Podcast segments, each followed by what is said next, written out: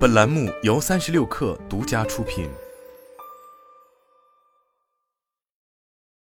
本文来自三亿生活。日前有传言称，将于后续发布的一加 A12 Pro 或将是业内首款最高配备二十四 GB LPDDR5X 内存的机型。此外，还有爆料信息显示，Realme 方面可能也会在后续推出用上二十四 GB 内存的产品。近日，红魔方面更是也已经确认。将于七月五日发布的红魔八秒 Pro 系列将会用上二十四 GB 的超大内存。从这些消息中，不难发现，智能手机或即将迎来二十四 GB 内存时代。事实上，如今由于 APP 越来越多功能的不断加入，也使得其已经走上了巨型化的道路。例如，曾经的小而美的微信，现在的安卓版安装包就已超过两百五十兆；同类即时通讯应用 QQ 的安装包更是接近三百兆。而这类应用在使用一段时间后，除了所占存储空间将呈指数级增长外，由于所内置的功能越来越多，更是需要更大的内存才能流畅的运行。因此，这也直接促使安卓手机内存容量不断增长。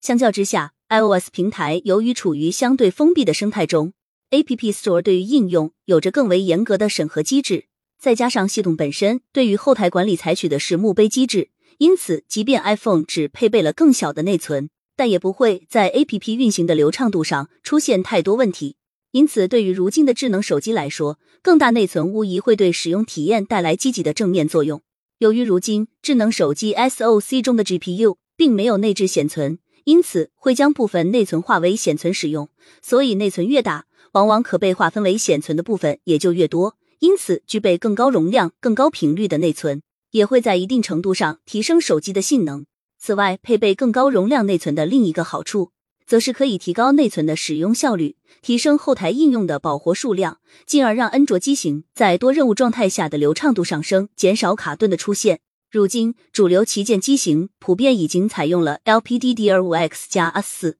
零的存储组合，通常情况下，这样的配置也被称之为满血版。由于 LPDDR5X 内存的带宽有 LPDDR5 的六千四百 NTMs。提升至八千五百三十三 NTMs，升级幅度近百分之三十三。F 四零则将最高读取速度提升到了三点五 GBms，因此两者叠加之后，用户最直观的感受就是手机的流畅度提升。例如 APP 启动速度更快，游戏里团战不卡呢。满血版的 LPDDR5X 加 s 四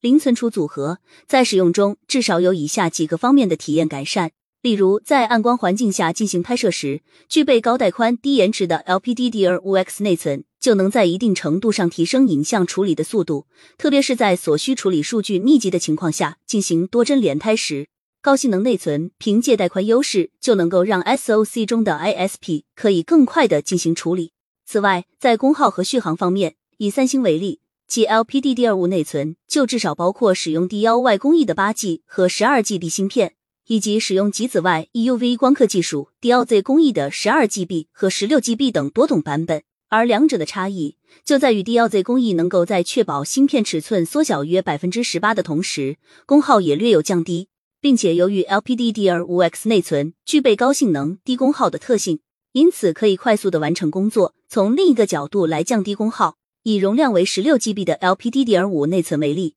其实手机厂商就能有多种组合方式。既可以是十六颗 D1Y 十二 GB 芯片封装，也可以是八颗 D1Y 十二 GB 芯片加四颗 D1Y 八 GB 芯片封装，还能够是八颗 D1Z 十六 GB 芯片封装。显然，最后一种组合由于芯片数量更少，制造工艺更先进，会是更好的一种方案。而这类推到 LPDDR5X 内存上，同样也是成立。此前，制约大容量内存普及的一个重要问题就是成本。但今年随着内存和闪存颗粒的价格持续疲软，因此手机厂商也得以能够在相同的成本下配备更高的内存。事实上，如今包括 Redmi Note 十二 Turbo、小米 CV 三、真我 GT Neo 五 C、iQOO Neo 八 Pro 等诸多机型，就都已推出了十六 GB 加一 TB 存储组合的版本。今年早些时候，一加方面就曾宣布将普及十六 GB 内存。并且在推出一加 A 四二元神限定版时，更是一口气将内存提升到了十八 GB。